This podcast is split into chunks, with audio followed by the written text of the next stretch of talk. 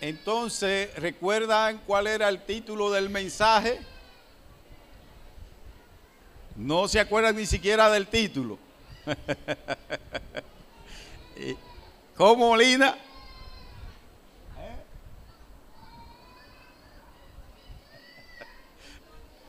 Un plan de salvación perfecto. Porque gracias al Señor no fuimos nosotros quienes produjimos eso. Es decir, es el Señor que hace la provisión. Por eso es que es tan excelente. No depende en nada de nosotros. Si dependiera de nosotros, yo estuviera en crisis total. Pero como no depende de mí, ¿verdad, Carlos? depende de la obra que Jesucristo hizo en la cruz. Y esa obra no es que Él la va a hacer, no, no, no. Esa obra fue dispuesta, acuérdense, esa obra fue dispuesta antes de la fundación del mundo. No existía absolutamente nada cuando ya Dios dispuso esa obra. Imagínense la excelencia de su Dios, de quién es al Dios al que nosotros le servimos. A ver si hay algo en lo que él no tenga conocimiento, a ver si hay algo en lo que él se le escape a él. Entonces, mis hermanos, eso debe darnos a nosotros una seguridad y una firmeza por encima de toda la tontería en la que nosotros nos enredamos en este mundo. Cualquier tontería nos saca de, de, de quicio. No, pero ¿cómo puede ser? Entonces, en esta mañana los versículos base que vamos a tener lo encontramos en el Evangelio según San Marcos, el capítulo 16, vamos a leer los versículos del 14 al 18 del Evangelio según San Marcos. Pueden quedarse sentados. Fíjense la gracia del Evangelio. En una ocasión uno le dice, hermano, puesto de pies, bien bendito el Señor. Hermano, pueden quedarse sentados. ¿Ustedes se dan cuenta? No son las posiciones, es el corazón. Es el corazón, mis hermanos. Entonces, sentado o parado, pero si es para la gloria de Dios, entonces es lo perfecto.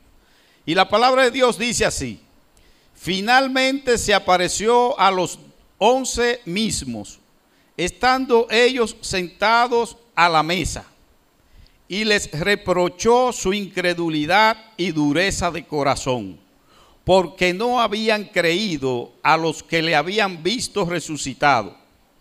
Y les dijo, id por todo el mundo y predicad el Evangelio a toda criatura. El que creyere y fuere bautizado será salvo, mas el que no creyere será condenado. Fíjense hermanos, son palabras contundentes, con una contundencia que no da lugar a ninguna duda. Es el Señor quien está hablando. Y en esta mañana vamos a seguir con el mismo tema, un plan de salvación perfecto. Vimos la primera parte cómo Dios trató con los hombres que vamos a mencionar más adelante. Pero lo primero que quiero decir es que para muchos o para la gran mayoría, la historia que vive la humanidad, es decir, los hechos que acontecen a la humanidad, eh, las personas piensan que son eventos que ocurren al azar que no hay control de nada, que nadie tiene control sobre eso.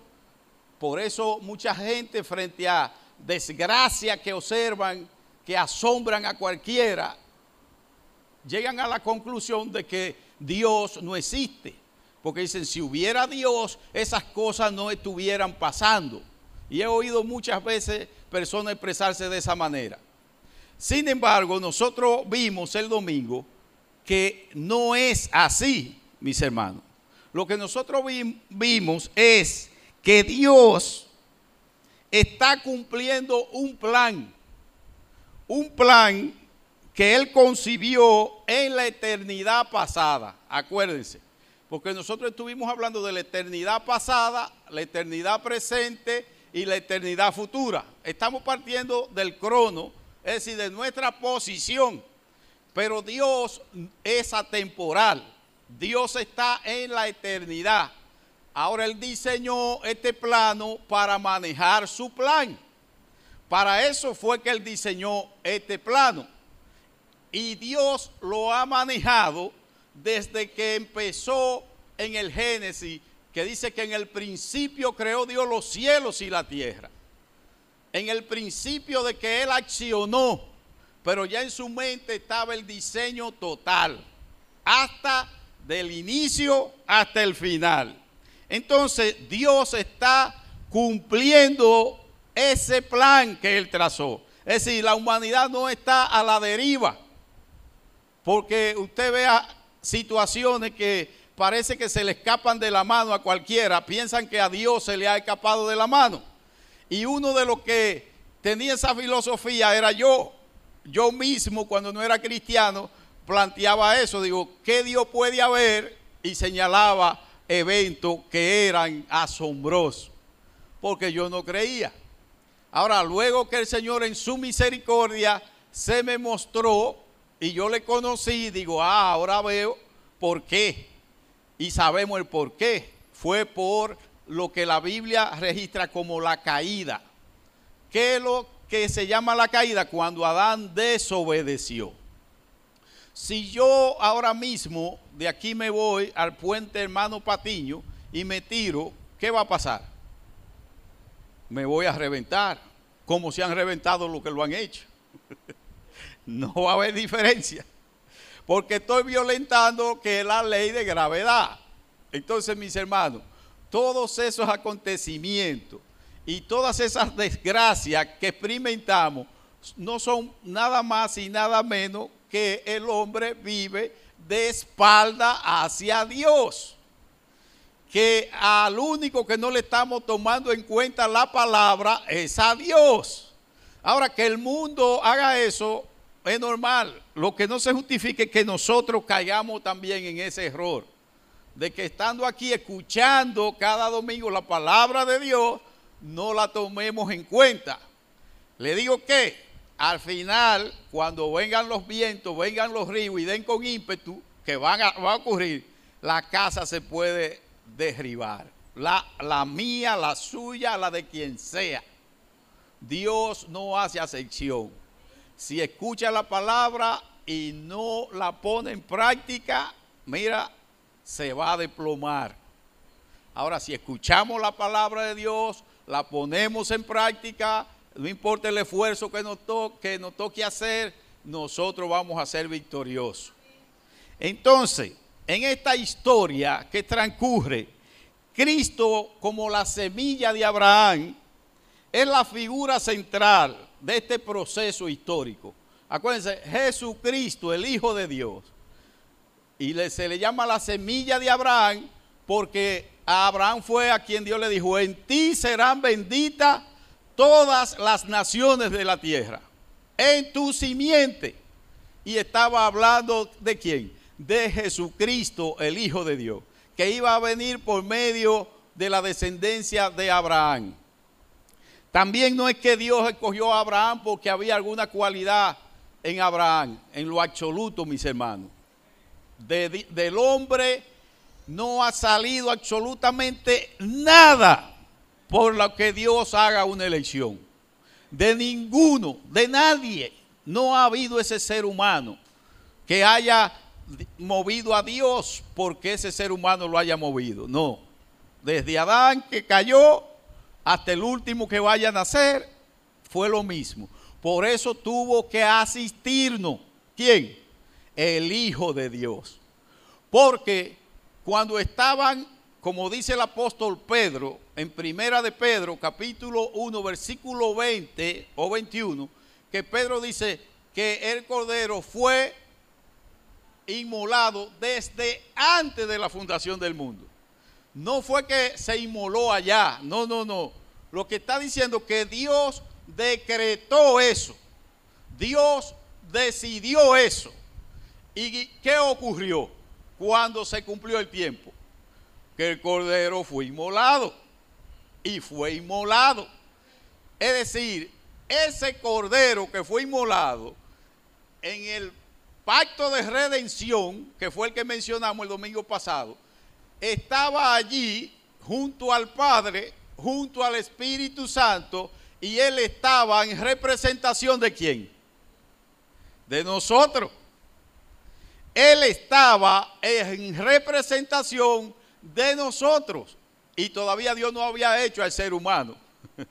y Jesús estaba ya representándonos como el segundo Adán. Porque él sabía que el primer Adán se iba a ir de cabeza. Que el primer Adán iba a fallar. Entonces Jesús estaba allí haciendo el pacto con Dios. Siendo él en ese pacto de redención el segundo Adán. Era asumiendo nuestra responsabilidad. Vimos cómo Dios trató con ellos. Desde Adán, pacto con Adán. Con Noé, pacto con Noé, pacto con Abraham, pacto con Moisés, pacto con David. Ahora, todos esos pactos, si no se hubiera realizado el pacto de redención, no hubiera habido ningún pacto. Porque todos esos pactos son dependientes del pacto de redención. ¿Ustedes se dan cuenta? Si no es por el pacto de redención, tampoco hubiera habido creación. Jamás hubiera habido creación.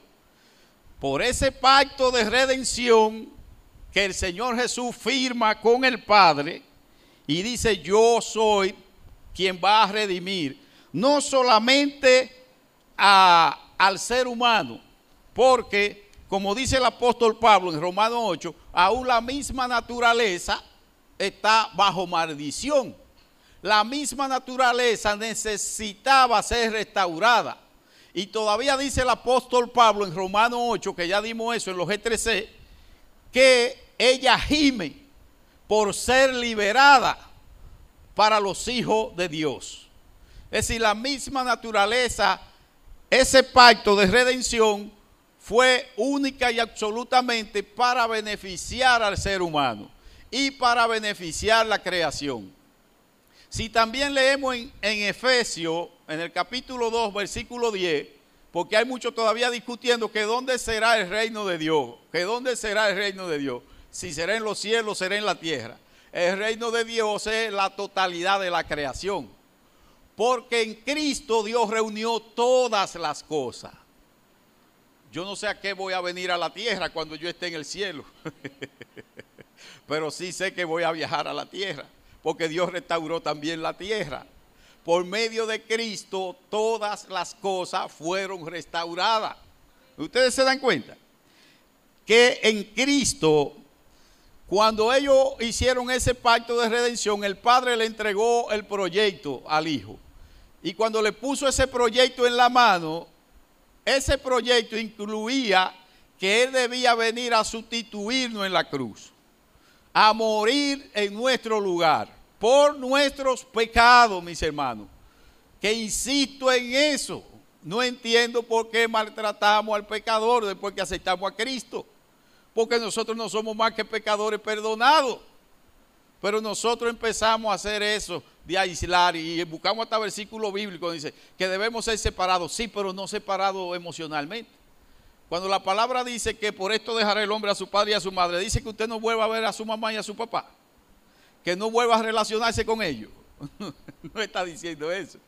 Cuando dice separado en el orden de que ya no vivimos como ellos viven, pero estamos, eh, dice Jesús, ustedes están en el mundo, pero no son del mundo no debemos aislarnos de los pecadores, porque si nos aislamos de los pecadores, entonces ¿quién le predica?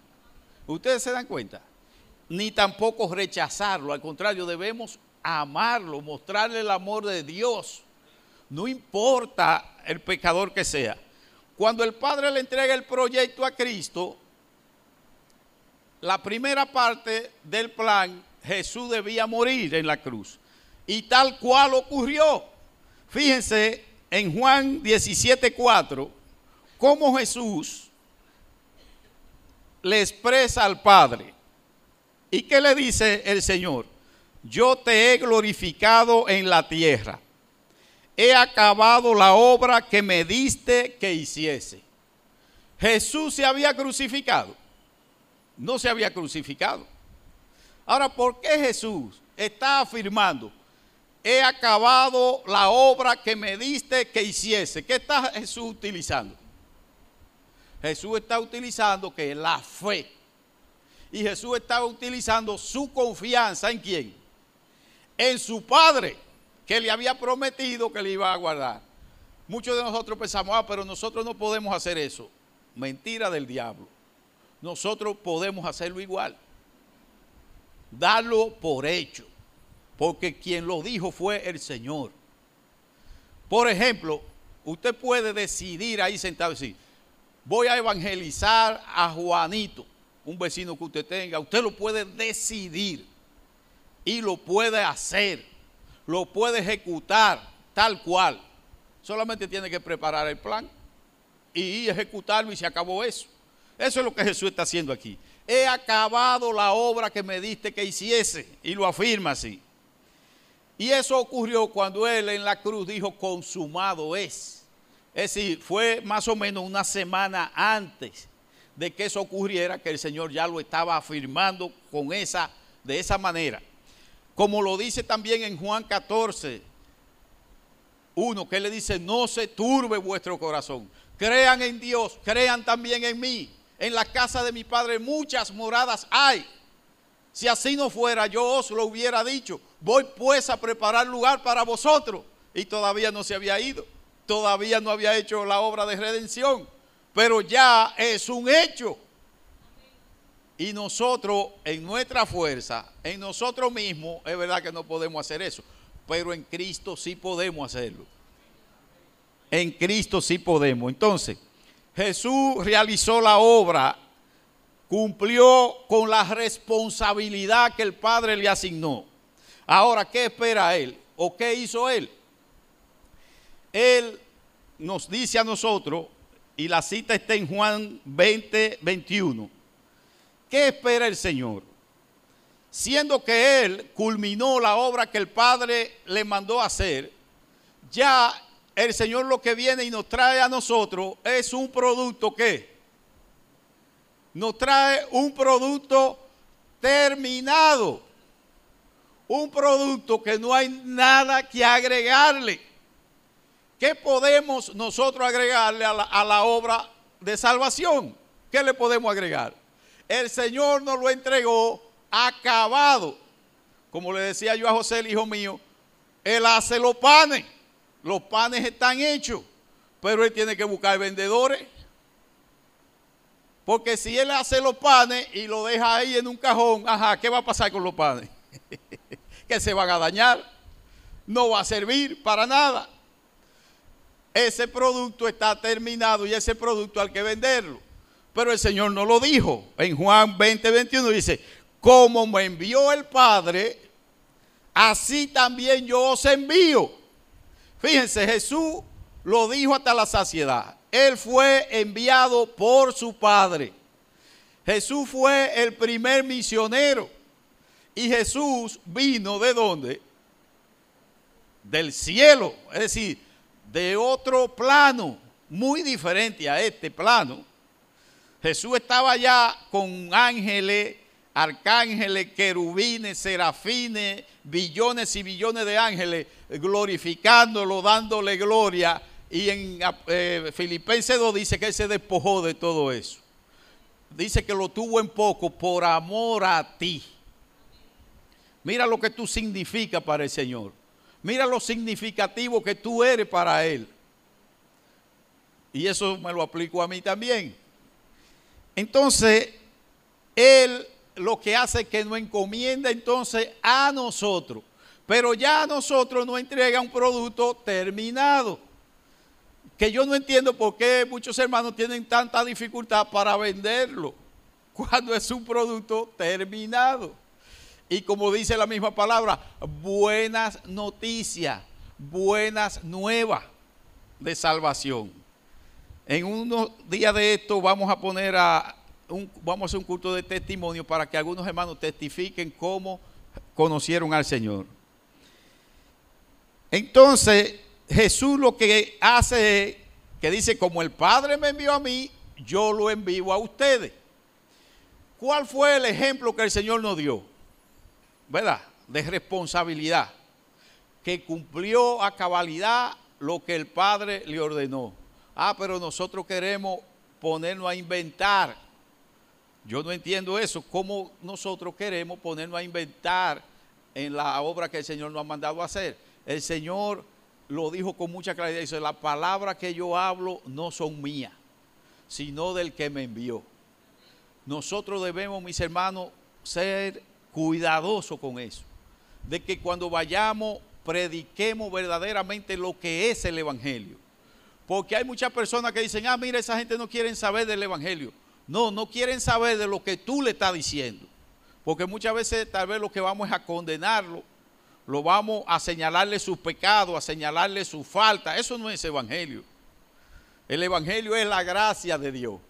Mira, tú tienes ese problema, pero yo conozco a uno que te puede ayudar. Yo conozco a uno que te puede sacar de esa situación.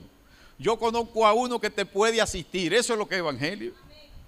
Pero si yo me pongo a verlo, ah, que es un narco, que es un sicario, que es una... Ahí entonces, eso no es la mente de Cristo, mis hermanos. La mente de Cristo es que Él vino a rescatar a esa persona. Entonces pasamos nosotros a ser misioneros, igual que Él, del mismo reino. ¿Ustedes se dan cuenta? Esto es un breve resumen de lo que hicimos el domingo para entrar en el tema que vamos a tratar hoy, que son cuatro puntos, pero van a ser rápidos. Y el primero es la trayectoria y alcance de la misión la trayectoria y alcance de la misión cuando el Señor comisionó a los discípulos. Fíjense, cuando Jesús iba a ascender, que estaba con ellos, ¿qué fue el mandamiento que le dio? Él le mandó a ellos que fueran por todo el mundo y predicaran el Evangelio. Pero le ordenó, es como si él le diera una hoja de ruta. Le dijo, miren, no se vayan de Jerusalén hasta que ustedes no sean investidos del poder del Espíritu Santo, porque esa es la otra parte que vamos a, mencionar aquí. Pero la carta de ruta que el Señor le da es que ustedes van a iniciar esta obra en Jerusalén. Y el Señor lo que está haciendo con eso es que aunque el hombre le falle a Dios, Dios no cambia su planes, ni cambia su propósito. ¿Por qué debía ser de Jerusalén que salieran? Porque Dios le había dado el privilegio, la honra y el honor a los judíos para que ellos fueran luz a las demás naciones. Pero ellos le fallaron a Dios. Ellos no pudieron. Pero Dios cumplió con su parte. No, no, es de Jerusalén que van a salir. Y Jesús se lo afirma a la mujer en Samaria. Cuando Jesús le dice a la samaritana, pero la salvación viene de quién? De los judíos, dice el Señor, porque el Señor era judío. Ok, el pueblo judío le falló a Dios, no todo, porque hay un remanente, ¿verdad?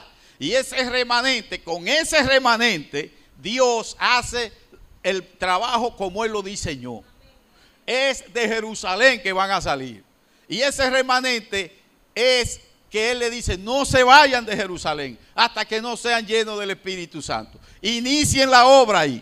Acuérdense que Él le eh, decía a los discípulos, en casa de gentiles no entréis hasta que no fuera hecha la obra. Aunque Él tuvo relaciones con algunos gentiles que sí conocieron. Pero el punto central era Jerusalén. Ahora, ¿qué pasó? ¿Qué pasó?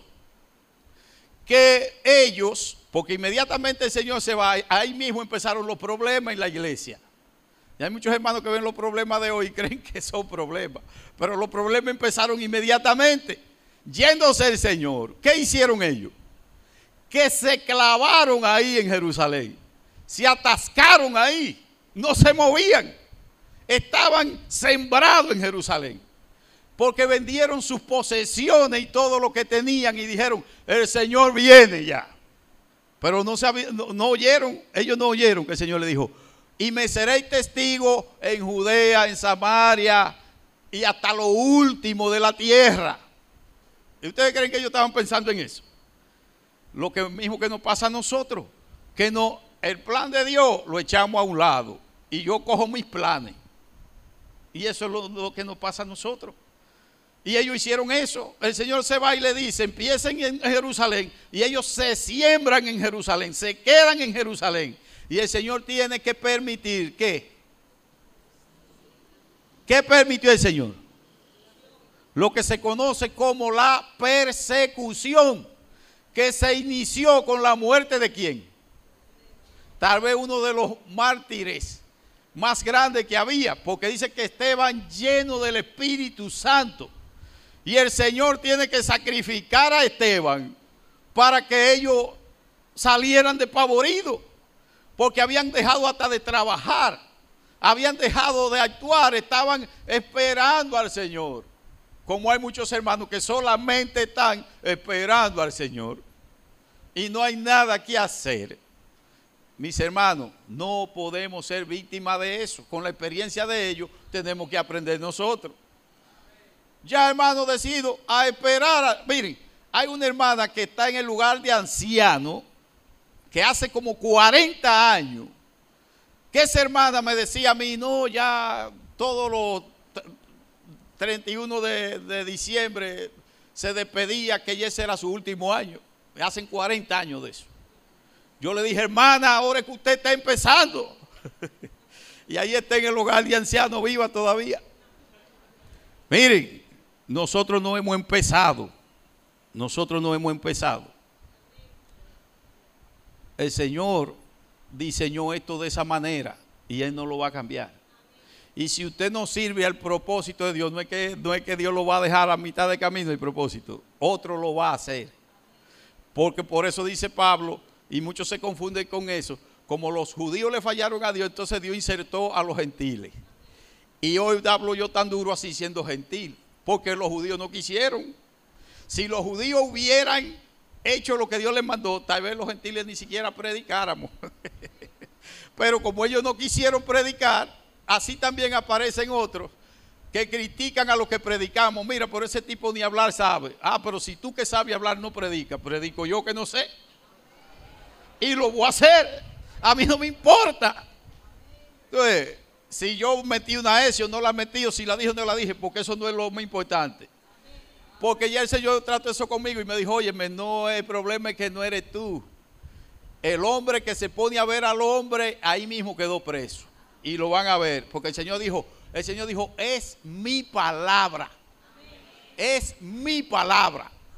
Y si el Señor la puso en la boca de un burro, oigan, de un burro, y dio literalmente la puso en la boca de un burro, y le habló a Balaán. Y entonces, ¿qué usted quiere? Y Balaán no le hacía caso y Dios lo iba a matar a Balaán. si no es por el burro, lo mata. Con el burro lo salvó el Señor a Balaán. Porque estaba más terco que el burro. Entonces Dios tiene que permitir la persecución. Y el propósito de Dios es que el Evangelio sea predicado a qué? La carta de ruta es a todo el mundo, cada rincón de la tierra. Y, hasta dijo que hasta que el Evangelio no sea predicado. Pero oigan bien, el Evangelio. Porque hay muchísima gente predicando cuánta tontería están predicando y cuántas cosas se han inventado. Pero el Evangelio es la buena noticia que Dios tiene para el, para el pecador. Porque muchos de nosotros creemos que es para la gente de moralidad. No, no, el Evangelio no es para gente que tenga cualidades de ninguna índole. Aquí muchos hermanos se calientan con lo político, pero eso no es muy sano, porque entonces usted no le puede predicar con amor. ¿Cómo usted le va a predicar? Cuando yo estaba así, en ese nivel espiritual, que el Señor dice que debemos orar por los gobernantes. Ajá, imagínese usted orar por el doctor Joaquín Balaguer. Ajá, yo tenía que orar obligado y sin hipocresía. Y el Señor me lo dijo, el problema de ustedes es que ustedes no entienden esto. Orar por Hipólito cuando era presidente, orar por Danilo, orar pero con amor. no con maldad ni con saña. No, eso no es del Espíritu de Cristo. El Espíritu de Cristo es con compasión. Y es al pecador, porque ¿cuál es ese que no es pecador? Y lo vamos a ver más adelante. Ciertamente que nosotros no podemos tal vez ser misioneros en África, no vamos a ir al mundo de extremo en extremo porque no tenemos... Pero ¿qué pasa, mis hermanos? Que siempre, siempre hay necesidad. Al lado, ahí está mi vecino que no conoce a Cristo. Santiago mismo, casi podríamos decir que es virgen en eso del Evangelio. Si no es por el llamado que el Señor le hace a Lucas Rojas, Santiago fuera virgen del Evangelio. Y hay sitio aquí en Santiago, una, una isla pequeña, que el Evangelio no se conoce, que la gente no sabe lo que es eso. Porque no estamos, hay que diferenciar lo que es la religión de lo que es el Evangelio porque religión aquí hay, en, en toda parte hay religión. Ahora, el Evangelio es muy diferente a una religiosidad sin Dios. Ustedes se dan cuenta, porque la religión es, nace en el corazón del hombre para conquistar el favor de Dios. El Evangelio nace en el corazón de Dios para que el hombre sea restaurado, porque fue a precio de sangre.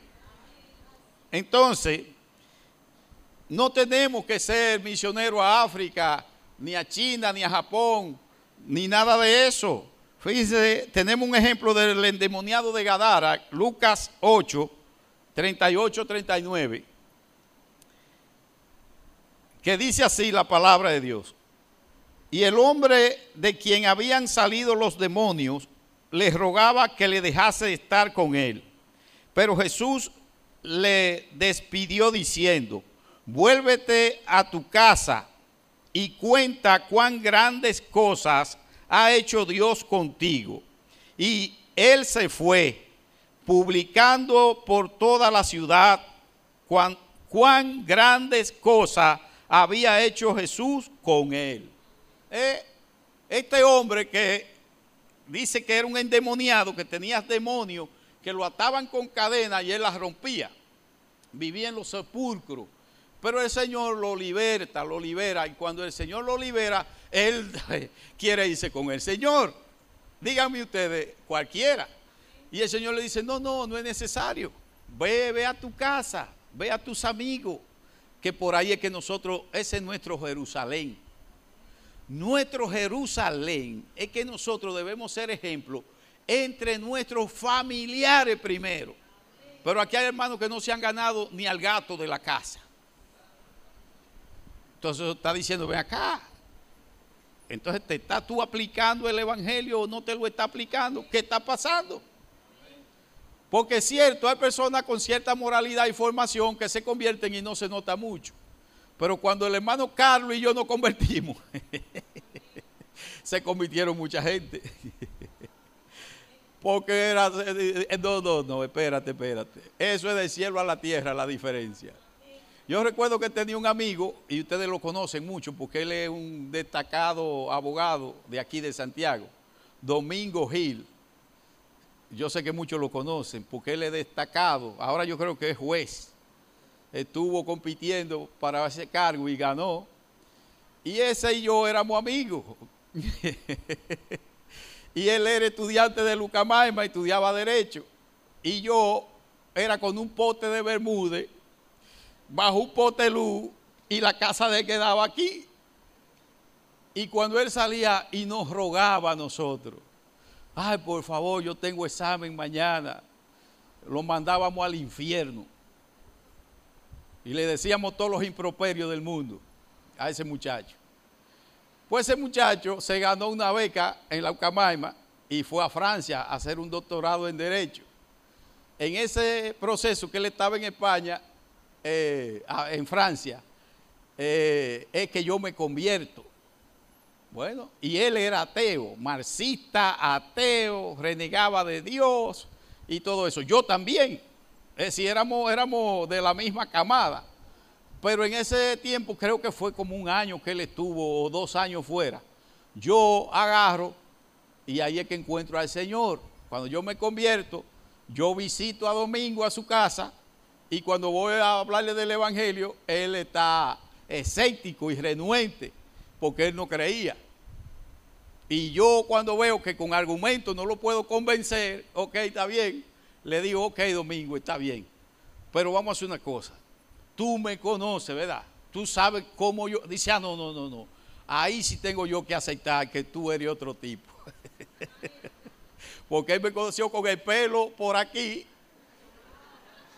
y acabando con la humanidad. Y cuando yo voy peladito así como mi hermano Jairo, dice, no, no, no, ahí sí tengo yo que aceptar que hay algo raro. y tuvo que aceptar que sí. Y así muchos de los amigos míos. Y yo sé que con Carlos pasó igual. Entonces, mis hermanos, es que debe impactar el Evangelio. Nadie puede tener un encuentro con el Señor. Y usted no tiene que quererse ganar a los chinos, ni a los rusos, ni nada de eso. No, no, no, a un vecino. Porque le digo qué pasa, que el desarrollo cristiano viene con la práctica. Si usted no lo practica, al principio es difícil, pero después que usted empieza, es difícil dejarlo. Yo le decía a la esposa mía hoy, y ya me está haciendo seña, la tengo que denunciar. Yo le decía a la esposa mía cuando yo esté más viejito, que ya yo ya no pueda más, digo, me voy a los parques a sentarme a hablar con los viejitos que estén ahí. ¿Y de qué voy a hablar? Del Evangelio. Fíjense, la mujer de Samaria es otro ejemplo. La mujer de Samaria no fue el Señor que la mandó, fue ella misma.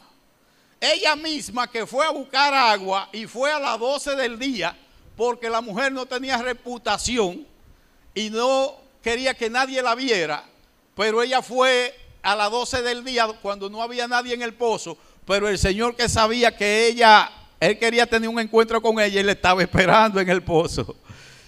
Y cuando ella, el Señor se le revela como el Mesías, la mujer, ¿qué hizo? Se llevó el cántaro de agua. Y miren, el agua es vital, pero parece que ella encontró un agua mejor. Se le olvidó el agua, la dejó botar y se fue y fue a los hombres. Una mujer que no quería contacto con la sociedad. Por eso es que se convierte. ¿Qué sociedad de qué? ¿Qué sociedad de qué? Porque si la sociedad lo que está es podrida, usted lo que puede es sanar la sociedad. Le va a la sociedad a aportarle algo a usted. Y usted se va a avergonzar de lo que usted tiene por una sociedad podrida. No entiendo. Porque si tienen, alguien tiene que avergonzarse, son ellos. Entonces la mujer fue y le dijo, óiganme, yo creo que yo he encontrado el hombre. Yo he encontrado el Mesías. Vengan a ver. Y ellos fueron. Y ellos le dijeron, ya no creemos por lo que tú nos dijiste, sino que nosotros mismos hemos visto. Porque hermano, empieza por ahí, empieza porque alguien te habló, porque alguien te dijo. Pero termina tú conociendo al Señor. ¿Quiénes son los responsables? Que es la otra parte. Los responsables somos nosotros, mis hermanos. Los responsables de que esta misión se ejecute es el cristiano, no es el inconverso. Como le digo yo a veces cuando le estoy predicando a alguien, sí, pero soy yo quien te estoy predicando a ti. No eres tú quien me está predicando a mí. Entonces, ¿quiénes son los responsables de anunciar las buenas nuevas? Y esa es la otra parte del plan de salvación. Acuérdense, un plan de salvación perfecto. Si usted cree que Dios se equivocó porque lo llamó a usted a predicar, no, Dios no se equivocó. Porque yo le hice esa pregunta al Señor, yo le dije, Señor, tú sí se la pusiste dura a mucha gente. Tú sí se la pusiste difícil. Porque muchos que me conocían Lima, ajá, Lima, ¿quién es Lima? Le digo, ¿quién? Nadie. Por Lima hay gente que no da ni un guineo. Y ahora, y ahora mismo. Está bien, yo estoy de acuerdo. Pues yo mismo tal vez ni lo diera. Pero ¿qué pasa? Que el Señor me dijo que el asunto no es Lima. Me dijo, el asunto es mi palabra. Y si tú te pones a ver la vasija, si tú te pones a ver el vaso, óyeme, va a tropezar y te va a dar bien duro.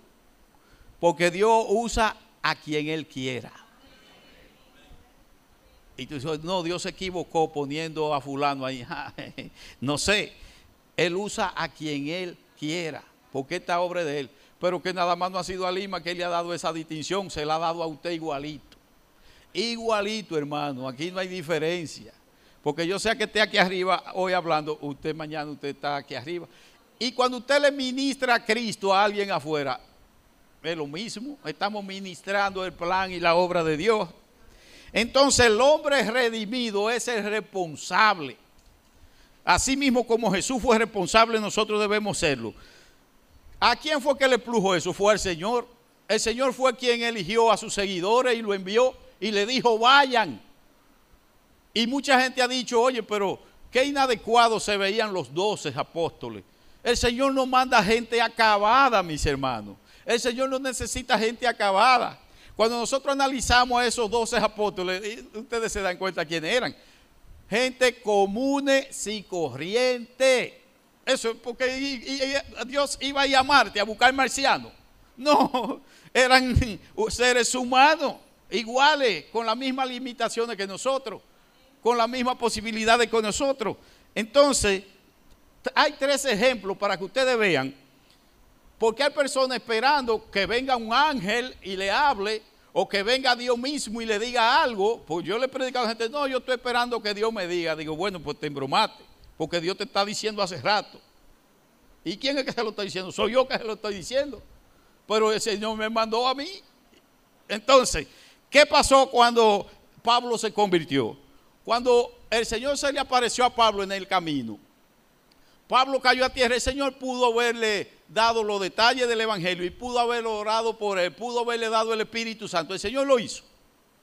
No lo hizo, porque el Señor cumple con su plan. El Señor llamó a un hombre, a un hermano llamado como Ananía, que es la única vez que se menciona en la Biblia. Y Dios llama a Ananía y le dice, Ananía, y Ananía dice, heme aquí, Señor. ¿Qué está diciendo eso? El cristiano tiene que estar en la presencia de Dios. ¿Cuándo? Cuando viene a la iglesia. No las 24 horas. Estos hermanos que nada más son eh, cristianos cuando estamos aquí en la iglesia, eso no es ser cristiano.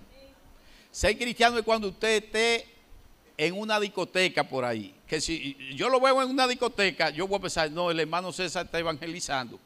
Porque no debe andar en otra cosa. Yo no voy a pensar que el hermano está en otros asuntos. A mí no me va a asombrar verlo en, un protíbulo o en una discoteca. No, no, pero asumo que está evangelizando. A alguien se vino el hermano a ganar. Eso es lo que voy a pensar. Delante de Dios, porque es la mente, vea, es la mente. Y lo he visto. Yo he visto una vez un hermano saliendo de, la posada. bueno, en algo estaba ese hermano evangelizando a alguien. Si estaba en otros asuntos, ese es su problema. Y yo no soy Dios para saberlo. Hasta donde yo sé, a alguien estaba evangelizando el hermano. No sé más de ahí porque yo lo que sé que él es cristiano y a eso irá a ese lugar. Ustedes se dan cuenta cuando la Biblia dice en esto pensar. Lo puro, lo amable, lo bueno. No voy a pensar que estaba en otra cosa porque yo no lo puedo comprobar. Entonces, como no puedo comprobar eso, asumo que estaba haciendo lo que estaba haciendo, lo estaba haciendo bien. Tal vez le puedo preguntar cuántos se convirtieron. A ver. Pero entonces el Señor llama a Ananía y le dice, ve que hay un hombre orando y él ve, Pablo tenía tres días sin comer, sin beber y sin ver, estaba ciego, tres días. Y en visión Dios le mostró a un hombre llamado Ananías que iba y ponía la mano sobre él.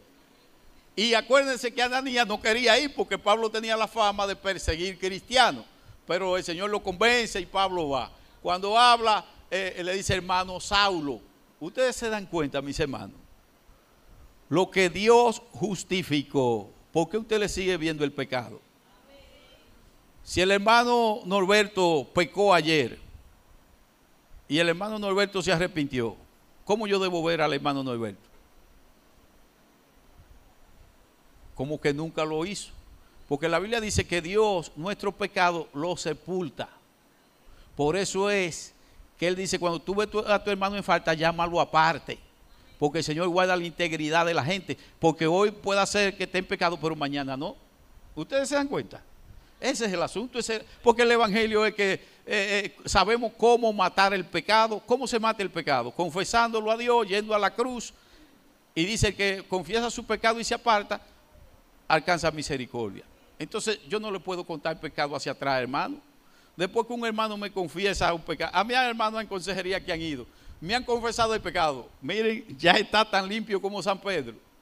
Le digo, hermano, ya tú, no que yo soy el papa ni soy un, un cura que perdona pecado, pero ya el hermano se lo confesó a Dios y Dios lo perdonó. ¿Y cómo yo debo ver al hermano? Totalmente limpio. Eso no lo hizo el hermano. Para mí no lo hizo. Ustedes se dan cuenta de lo que es la mente de Cristo. Entonces, el otro ejemplo es de Pedro. Cornelio. Cornelio era un devoto judío que practicaba la religión judía. Y era devoto, daba limosna y hacía de todo, pero no era salvo. Porque sabemos que solamente hay una manera de ser salvo y es por medio de la sangre del cordero. No hay otra manera. Y Cornelio, un ángel va y le dice, le predicó el ángel. El ángel le predicó a Cornelio. El ángel le dijo, envía a Jope a buscar a un cierto Simón que tiene por sobrenombre Pedro. Él te dirá lo que tiene que hacer. Hechos capítulo 10. Es decir, el ángel no le predicó porque los ángeles no predican el Evangelio. A quien se le ha encomendado la prédica del Evangelio es a ti y a mí. Es a nosotros que se nos ha encomendado. A todos, sin excepción, de la manera que tú quieras hacerlo, pero tiene que hacerlo. Entonces, el ángel le dice la instrucción a Cornelio y Cornelio manda a buscar a Pedro. Y Pedro estaba ya en ayuno y le muestra el Espíritu Santo. Dice, miren, vienen a buscarte. Ve porque soy yo que lo envío. Y eran gentiles. Pedro como judío tenía problemas. Y Pedro eh, sospechó algo y se llevó dos o tres ancianos. Y cuando llegó dice, bueno, yo, ustedes saben lo, lo difícil que es para un judío comer con gentiles. Porque ellos comían con un menú por la ley de Moisés. Dice, pero a mí me ha dicho Dios que no llame común o inmundo a ningún hombre. ¿Ustedes se dan cuenta? A ningún hombre llame usted común o inmundo. Porque es que Jesucristo lo limpió, aunque él no lo sepa. Lo que el Señor quiere es que tú se lo hagas saber. Tú no tienes por qué seguir en ese estado porque Jesucristo te restauró y te limpió. Si tú quieres, tú puedes ser limpio. Y ya, ustedes se dan cuenta. Entonces Pedro va y es quien le presenta el plan de salvación a Cornelio. Tenemos el otro ejemplo, que es Felipe, el etíope que iba en el carruaje. Iba un etíope, devoto también, practicaba, estos eran gentiles, pero practicaban la religión judía. ¿Qué pasa? Que él va en su carruaje y va leyendo al profeta Isaías. ¿Por qué el Espíritu Santo no le predicó al etíope? El Espíritu Santo no predica. y yo oigo a muchos hermanos mandando al Espíritu Santo a predicarle a la gente. El Espíritu Santo no predica. El Espíritu Santo predica a través de nosotros. A través de nosotros Él predica, pero no predica Él solo. Él le dice a Felipe, mira, ve, acércate a ese carruaje que ahí va uno. ¿Por qué el Espíritu Santo mandó a Felipe? Porque es a nosotros que se nos ha dado el ministerio de la reconciliación. Y Felipe se acerca y le dice que, ¿tú entiendes lo que está leyendo? Dice el etíope, bueno, si nadie me explica, ¿qué voy a entender? Porque esa es la otra, mi hermano. El hombre inconverso que no conoce a Dios, las cosas de Dios le son locura. Entonces, ¿quién es que debe explicarle? Un creyente. El Señor nos ha puesto a administrar esto. Felipe va y le explica y el hombre entiende bien y le dice, y ve algo y dice, ¿qué impide que yo sea bautizado? porque Felipe le explicó y él entendió. Entonces, esa es la responsabilidad. Ahora, las cualidades que debemos tener. Primero, haber conocido a Dios y su plan. Cuando decimos haber conocido a Dios, se sabe que es en la dimensión que Dios se ha revelado en su palabra. Porque realmente es verdad que Dios eh, no es conocible. Es decir, en su totalidad. ¿Quién podrá conocer a Dios? pero no es necesario conocer a Dios en su totalidad, en lo que Él nos ha revelado, lo que Dios ha revelado. En eso nosotros sí debemos saberlo y conocerlo. Así, mira, Dios es así. Dios es misericordioso, Dios es bondadoso, Dios es paciente. Todas esas cosas de Dios debemos saber. Y conocer su plan. Porque es como si no lo conociéramos. Cuando nosotros estamos señalando al pecador, estamos contradiciendo el plan de Dios. No debemos señalar al pecador. El Señor lo dice, no juzguéis para que no seáis juzgados. En lo que yo juzgo a otro, yo me estoy juzgando. Él dice, no lo haga. No es que no lo está haciendo, no es que no sea un pecador, lo es. Pero Dios tiene planes a favor de ese pecador. Entonces, si conozco el plan de Dios, lo tengo que aplicar tal cual. No a partir de, frío o calor. O ponerme a hablar al Señor, le predico a fulano. Yo le tengo que preguntar eso al Señor. En lo absoluto, ya el Señor dijo, ve. Y de que yo veo que tiene, que camina y que es igual que yo, pues ya. Le predico estar investido del Espíritu Santo, como dijo Jesús en Hechos 1.8. ¿Qué dijo Jesús? Pero recibiréis poder cuando haya venido sobre vosotros el Espíritu Santo y me seréis testigos en Jerusalén, en toda Judea, en Samaria y hasta lo último de la tierra. Vean que el Señor había pensado en nosotros, porque él sabía que los, los discípulos no iban a llegar hasta lo último de la tierra. La generación no da para eso. Pero ve, aquí estamos nosotros. Entonces, y nosotros pasaremos y vendrán otros y seguirán hasta lo último de la tierra. Pero es por medio del Espíritu Santo. De nosotros mismos no tenemos fuerza para predicar. La pregunta es, mi hermano, tú le has pedido al Señor, porque el Señor ha dispuesto el Espíritu Santo. El Espíritu Santo está dispuesto a la totalidad para nosotros, pero nosotros no lo queremos. Porque queremos vivir nuestra vida. Yo no me quiero involucrar con eso. Y a veces porque Satanás nos dice, ah, mira cómo te van a ver los, amigos, los inconversos. ¿Y por qué no avergonzamos? Dice, hermano, no, no dejemos engañar. Vamos a ver, nos rendimos al Espíritu Santo. Sin el Espíritu Santo no vamos a poder hacerlo. La otra es estar dispuesto a pagar el precio de la misión encomendada. Mateo 10, 39. ¿Qué dijo Jesús? El que haya su vida la perderá. Y el que pierde su vida por causa de mí la hallará. Es decir, el que quiera preservar esta vida, dice, yo no la voy a arriesgar. Yo no me voy a arriesgar. Hay muchos problemas, hay mucho peligro, hay muchas situaciones difíciles. Ajá, pero tú te vas a morir. Ahora, si tú le ofrendas tu vida al Señor, si tú estás dispuesto aún a morir por la causa de Cristo, y eso es en la mente, mi hermano.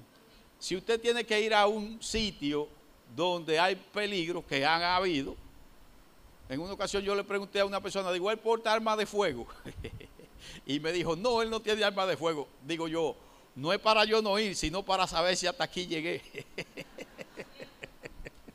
¿Por qué? Porque era quitarle una muchachita de, 19 años a, un señor mayor. Y había que hacerlo, mi hermano. Y si hay que hacerlo, ¿qué usted va a hacer? ¿Usted va a salir corriendo? O es como cuando hay un endemoniado, que el hermano, eh, el hermano, aquí un hermano, Víctor, tenía un hermano una vez que tenía problemas eh, de demonio y lo encerraron eh, en un cuarto que, con clavo así de ese tamaño, y no estoy exagerando, ¿verdad, mi hermano Víctor? Y no sé qué tiempo tenía encerrado ahí. Y el hermano Víctor me dice a mí, digo yo, bueno, ¿qué? ¿Ustedes creen que yo no tengo miedo? Sí, yo tengo miedo. Como ustedes le da miedo. Pero ¿qué pasa? Hay que hacerlo. Y yo fui cuando llegamos dije, quiten todos esos palos. No, no lo, querían quitar. hermano. ¿Cómo usted no sabe lo que está diciendo? Ese hombre, ese hombre hasta voltea la casa. Digo, quiten los palos. ¿Por qué? Porque es el Señor que manda. El Señor dice en Lucas 10, 19, dice, os doy potestad de hollar serpientes y escorpiones y sobre toda fuerza del enemigo y nada os dañará. Ah, que eso es un don que tiene. ¿Don de qué? No, la palabra de Dios. Dios declaró eso. Yo lo creo, pues para allá vamos. Y tengo 40 años en esto y a mí, a mí ni, un raguño me ha hecho un demonio. Nunca. Nunca, ni lo va a hacer, porque es que el Señor me lo asegura. Si el Señor me lo asegura, entonces yo confío en el Señor. Debemos estar dispuestos a morir por la causa del Señor. Y es un proceso. Yo sé que usted tal vez hoy no está dispuesto a morir. Está bien, eso es normal, porque yo no estaba dispuesto a morir. Pero eso es un proceso en el que el Señor nos va llevando. De modo, mis hermanos, que es que es imprescindible el Espíritu Santo. Sin el Espíritu Santo no podemos hacer nada. Pero el Señor lo ha dispuesto. O lo que es igual, que debemos ser auténtico cristiano. Auténtico cristiano.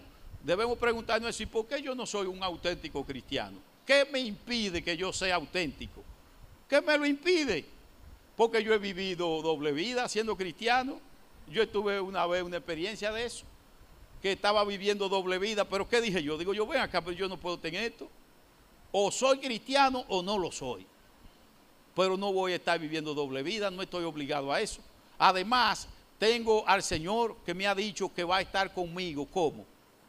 Siempre. Entonces, ¿por qué tengo yo que estar viviendo doble vida o asustado?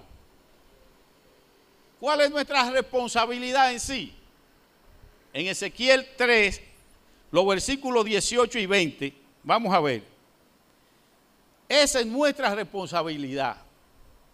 ¿Que ¿Cómo lo vamos a hacer? Bueno, en Ezequiel la palabra de Dios dice el 18, cuando yo dijere al impío, de cierto morirás, y tú no le amonestares ni le hablares, para que el impío sea apercibido de su mal camino, a fin de que viva. El impío morirá por su maldad, pero su sangre demandaré de tu mano. Fíjense que el Señor está diciendo, cuando yo le diga al impío, y ya Dios lo dijo, no es que el hombre se va a perder, el que está sin Cristo, no, es que ya está perdido, ya está perdido, ya, no es que se va a perder. Y el Señor lo que nos manda es que le demos la salida. En Cristo hay solución en Cristo tú puedes salir de ese estado de muerte.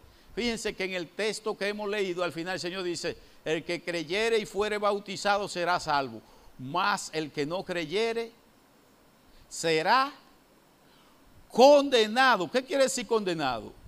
Porque hay muchos que no creen en la perdición eterna. Miren, se pierden. Condenado es condenación eterna. Y así es que está la humanidad sin Dios y lo sabemos. Entonces no me conmueve eso. Y el Señor dice que la sangre de ellos va a demandar de mí si yo no se lo digo. Entonces de, una u otra manera yo debo decirle, mira, hay solución para tu problema. O usted va y le dice, mira, tú tienes un problema. No, yo no tengo ningún problema. Sí, según Dios tú tienes un problema. Tú tienes que hacer la paz con Dios. Y Dios ha provisto un medio para que tú hagas la paz con Él. Ustedes se dan cuenta. Fíjense el 20, la diferencia que hay entre el 18 y el 20. El 20 dice, si el justo se apartare de su justicia e hiciere maldad y pusiere yo tropiezo delante de él, él morirá, porque tú no le, no le amonestaste, en su pecado morirá, y su justicia que había hecho no tendrá no vendrá en memoria, pero su sangre demandaré de tu mano. ¿Y quién es el justo, mis hermanos? ¿Quién es el justo? El justo es el cristiano, porque yo, no hay ni un solo hombre justo sin Jesucristo. Aquí está hablando del cristiano que se descarría, del cristiano que se aparta, del cristiano que empieza a vivir una vida de pecado.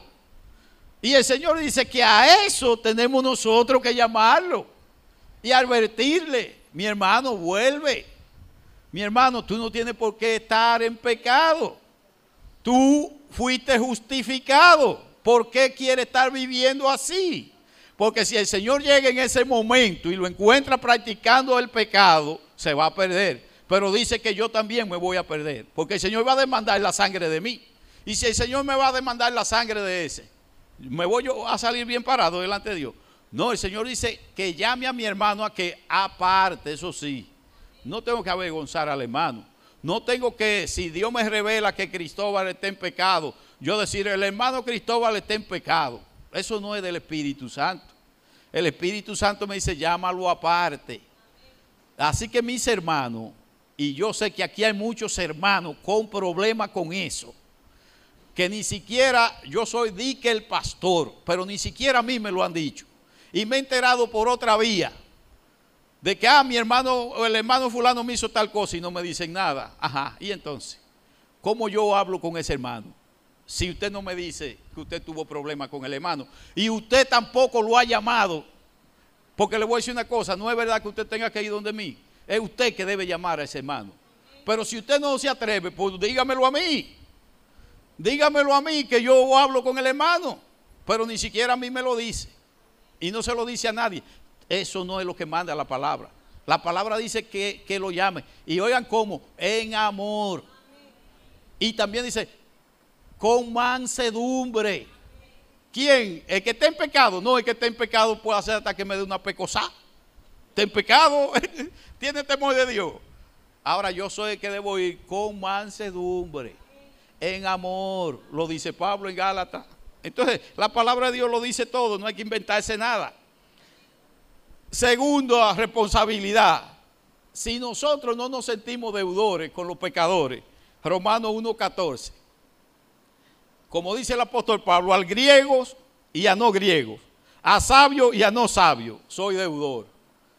Hoy el cristiano que ha recibido la obra de redención se siente deudor con los pecadores. Si usted no se siente deudor con los pecadores, vaya a ver qué es lo que usted ha recibido. Porque nosotros le debemos más a ellos que lo que ellos nos deben a nosotros. En una ocasión atracaron a la esposa mía y a la pastora y ya la esposa mía está desesperada porque la gente no aguanta 40 minutos de predicación, pero sí de cualquier otra cosa aguanta 3 y 5 horas. Y no le parece extraño, tú ves, porque no, porque el hombre no puede estar sentado y le han creído esa mentira al mismo diablo. Porque no es verdad. En Esdra, cuando encontraron el libro, duraron de las 6 de la mañana a las 6 de la tarde leyendo el libro. Y todos estaban llorando. Lo que pasa es que hoy queremos vivir un evangelio, eh, un pedazo para, para, el mundo y otro para Dios. Ya lo de Dios lo cumplí, ya yo no aguanto más. Ah, eso no es evangelio. Eso no es evangelio. Mis hermanos, o hacemos esto o no lo hacemos. Entonces, ¿qué pasa? Que si usted recibió ese tesoro que Dios nos ha puesto en nuestras manos, que dice que ese tesoro está en un vaso de barro, pero debe tener tesoro. Si usted no se siente deudor con los pecadores, porque miren, nosotros le debemos más a ellos que lo que ellos nos deben a nosotros. Y cuando a ella la atracaron y a la pastora Elsa, y vinieron con, con el lío, que yo dije, no te apures, que nosotros le hemos robado más a ellos que lo que ellos nos han robado a nosotros. Porque miren mis hermanos, de, muchas de esas cosas, delincuencia y todas esas cosas que hay, en parte nosotros somos culpables. En parte. ¿Por qué? Porque no predicamos. Entonces, ¿qué usted quiere? ¿Que se santifiquen ellos solos? No, Pablo dice, Pablo dice, ¿cómo oirán si no hubieren quien le predique? ¿Y cómo creerán si no oyen? Porque acuérdense que es expuesto a la palabra de Dios, es poniéndose a la palabra. Es por la palabra que Dios resucita muerto. Dios no resucita muerto de otra manera. Dios resucita muerto es con su palabra. Entonces, tenemos que hacerlo en Primera de Corintios. La tercera es la gratitud, mis hermanos. Primera de Corintios 9, 16. ¿Qué dice? El apóstol Pablo. Pues si anuncio el Evangelio, no tengo por qué gloriarme, porque me es impuesta necesidad. Y hay de mí si no anunciare el Evangelio. ¿Ustedes se dan cuenta? Porque me es impuesta necesidad. En otras palabras, la gratitud que yo siento por lo que Dios ha hecho conmigo, eso mismo me lleva. Como le he dicho en ocasiones, Señor, por ti yo lo hago. ¿Por qué por el Señor? Es por Él. Porque el Señor dice, si tú dices que me ama y no ama al pecador, tú no, tú no, no estás relacionando el Espíritu de Cristo contigo. Porque esa es la gracia que Dios ha dado. Ah, que Dios va a derramar juicio sobre el pecador. Ah, pero eso le va a tocar a Dios. Y Él puso el tiempo. Cuando se cumpla el tiempo, el juicio va a venir. Pero hermano, estamos en la gracia. Nosotros, mientras veamos que el sol sale para justo e injusto, debemos predicar este evangelio. Entonces, para terminar, los privilegios, porque no lo puedo dejar. ¿Cuáles son los privilegios que tenemos? Primero, somos embajadores, como dice el apóstol Pablo en 2 de Corintios 5, el versículo 20. El apóstol Pablo dice, así que somos embajadores en nombre de Cristo, como si Dios rogase por medio de nosotros, os rogamos en nombre de Cristo, reconciliados con Dios. Nosotros somos los que tenemos que ir a rogarle al pecador. Oiga, a rogarle. Y usted, ah, yo no tengo paciencia para eso. Bueno, la soberbia no te deja. La carnalidad no te deja. Porque el Señor el Señor escupiéndolo y ese Padre no le tome en cuenta. Y Jesús es el prototipo, no hay otro. Es a Él que tenemos que imitar y soportar. Fíjense, somos embajadores. ¿Y qué es un embajador? Un embajador es más que un mensajero. Es un representante de un lugar y el honor y la reputación de ese país está en sus manos. Por eso es que nosotros debemos tener testimonio. Porque nosotros somos embajadores del reino de Dios.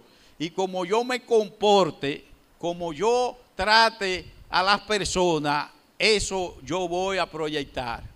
Si yo no estoy dando testimonio, si yo no estoy siendo amable con la persona, si yo no estoy vendiendo el reino de Dios, entonces hay personas, como dijeron los indios, cuando vinieron los españoles aquí, di que predicándole, di que el evangelio, que no tenía nada que ver con el evangelio, pero hubieron indios que preguntaron al padre, este muy famoso, ¿eh? a Montesino le preguntaron, fulano va para el cielo. Uno de los, y le dijeron que sí, que era cristiano. Y dice, mira, pues yo no quiero ir al cielo. Yo no quiero ir al cielo. Y así a, veces usted invita a personas a la iglesia. Ah, ¿de qué iglesia tú eres? Ah, ah, ahí es que va fulano. Ah, espérate. Mi hermano, eso es bien feo. Porque dice que somos sal, que somos luz. ¿Y cómo es posible que sí, que, que estén diciendo cosas que sean verdad? Porque Pablo dijo que hablen de vosotros, pero que sea mintiendo, que sea mentira que no sea verdad. Entonces, el embajador no habla por su cuenta ni para agradar a la audiencia, ni bajo su autoridad. Solo dice lo que se le ha comisionado decir. Eso es lo que es un embajador del reino de Dios. Si yo vengo aquí a alegrarle el oído a usted, a decirle lo que a usted le gusta, ajá, entonces no soy siervo de Cristo. Ahora, si yo soy siervo de Cristo, yo espero que a usted le guste pero si no le gusta, ¿qué puedo yo hacer? Porque a mí muchas veces no me gusta a mí tampoco, pero ¿qué hago yo? Tengo que someterme, porque fue Dios que lo dijo. También somos que boca de Dios. Es como si Dios rogase por medio de nosotros. Y Lucas escribe en Lucas 10, 16, ¿qué dice él? ¿Qué dijo Jesús? Jesús dijo, el que a vosotros oye, a mí me oye. Y el que a vosotros desecha, a mí me desecha. Y el que me desecha a mí, desecha al que me envió. ¿Y cuántas veces dice, ah, se van de la iglesia cuando está uno predicando? ¿Y usted cree que usted me está desechando a mí? No. Yo he ido a casa que me han cerrado la puerta y yo los veo y digo, Señor, no te quieren. Porque yo no, le, yo no le he ido a hablar de mí. ¿Qué le puedo yo decir de mí a nadie? Yo le he ido a hablar del Señor y el tipo no quiere que le hablen del Señor, entonces me está rechazando a mí. El Señor dijo que no. El que, el que a vosotros escucha, a mí me escucha. El que no lo escucha a ustedes, a mí no me escucha. Y el que no me escucha a mí, no escucha al que me envió. Es decir, que es al Señor que tú le estás diciendo, no, a mí no me interesa ese tema. Ahora mismo yo no estoy en eso, como me dijo a mí una persona. No, yo ahora mismo no estoy en eso, yo estoy en otra cosa. Y está bien, tú puedes tener lo que tú quieras. Nadie te va a obligar, ni el Señor te obliga. Pero yo creo que si tú pesas la salvación, la eternidad con, con la temporalidad, tú vas a decidir por lo eterno, por lo eterno, por lo que no perece. La tercera es que es Dios quien nos aprueba, es Dios quien nos califica, no somos nosotros. Yo estoy descalificado, pero no soy yo, Moisés se descalificó. ¿Quién ha sido ese que Dios ha llamado que se calificara? Que dijera, sí, yo sí puedo, toditos se descalificaron. Moisés dije que era mudo, pero se puso peor que mudo. Y todavía le insiste al Señor y dice, no, no, no, tú, tú estás equivocado, búscate a otra gente. Y el Señor le dice, oye, es a ti. Es el Señor quien nos aprueba. Y Pablo lo dice. Pablo lo expresa con mucho asombro cuando escribiendo a los de Tesalonicense le dijo, en primera de Tesalonicense 2, 4, dice Pablo, sino que según fuimos aprobados por Dios para que se nos confiase el Evangelio, así hablamos, no como para agradar a los hombres, sino a Dios, que aprueba nuestro corazón. Es Dios que lo hace, mis hermanos. No se decalifique. Porque acuérdese, usted no es calificado por mérito suyo. Usted ha sido calificado por los méritos de Cristo. Entonces, ¿hasta cuándo? Hay hermanos que no predican porque ellos no se sienten calificados. Pero es Dios quien nos ha calificado. En conclusión y terminando, debemos vivir y servir al Señor consciente del regreso de Cristo. La necesidad, la necesidad es grande y por tanto la tarea urgente. Pablo en segunda de Timoteo, en el capítulo 4, versículo 1 al 2, nos dice, te encarezco delante de Dios y del Señor Jesucristo, que juzgará a los vivos y a los muertos en su manifestación y en su reino, que prediques la palabra, que inste a tiempo y fuera de tiempo, redarguye, reprende, exhorta con toda paciencia y doctrina. Es decir, que el que le sirve a Dios tiene que ser paciente. Y por nada del mundo, mis hermanos, cambiar la doctrina. La doctrina es la que el Señor diseñó. Nosotros no podemos inventar. Así que yo espero que el Señor le bendiga y que el Espíritu Santo le siembre estas palabras en sus corazones para que ustedes, para que yo, para que nosotros les sirvamos al propósito de Dios.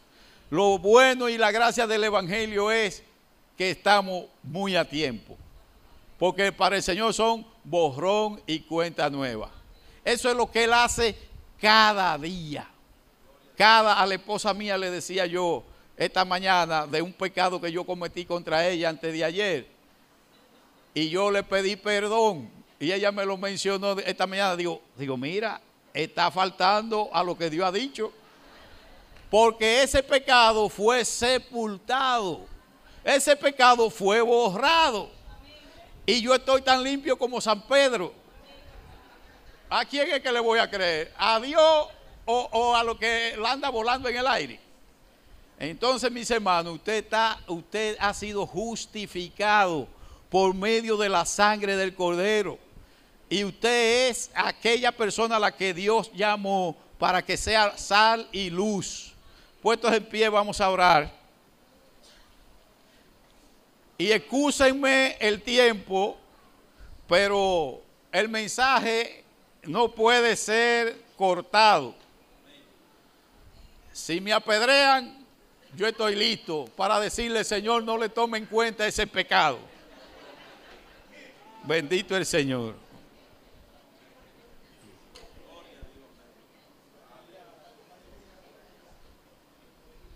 Padre, te bendecimos en esta mañana, Señor, y te damos gracias.